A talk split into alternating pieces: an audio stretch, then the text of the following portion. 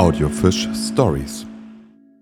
Folge 9 Hiddenseer Bügelbaum Im 19. Jahrhundert verbreitete sich ein Weihnachtsbrauch von Deutschland aus in die ganze Welt.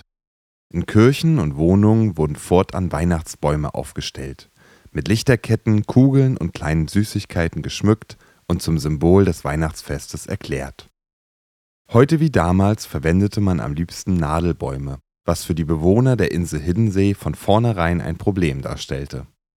Zwar bot die Insel eine wunderschöne Natur, bestehend aus Heide, Dünen, Strand und Boddenwiesen, jedoch wuchsen in den wenigen Wäldern hauptsächlich Laubbäume wie Buchen, Birken und Eichen.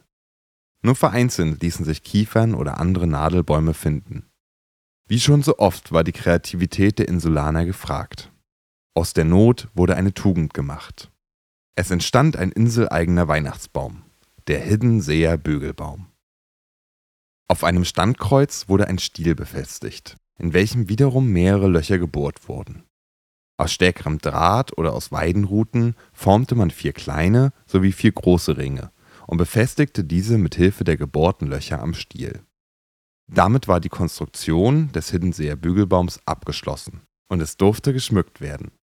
Traditionell wurden der Stiel sowie die Ringe mit Buchsbaum, Wacholder oder buntem Seidenpapier umwickelt. Von Ring zu Ring spannte man Schnüre, an denen alles angebracht war, was das Herz erfreute. Kleine Äpfel, Bonbons, Nüsse, Lebkuchen oder Spielzeug waren besonders bei den Kindern beliebt. Acht Kerzen, die sich einzeln auf die Ringe verteilten, sorgten für das passende Licht und eine gemütliche Stimmung. An der Spitze des Stiels wurde entweder ein großer Lebkuchenstern oder eine goldene Fahne angebracht. Diesem grundlegenden Prinzip folgend werden bis heute Bügelbäume auf der Insel Hiddensee aufgestellt.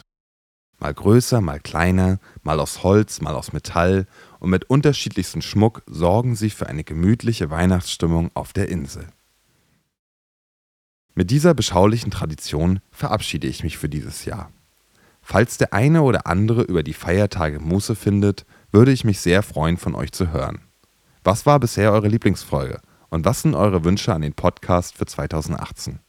Erreichen könnt ihr mich am einfachsten per E-Mail an mail.audiofisch.de.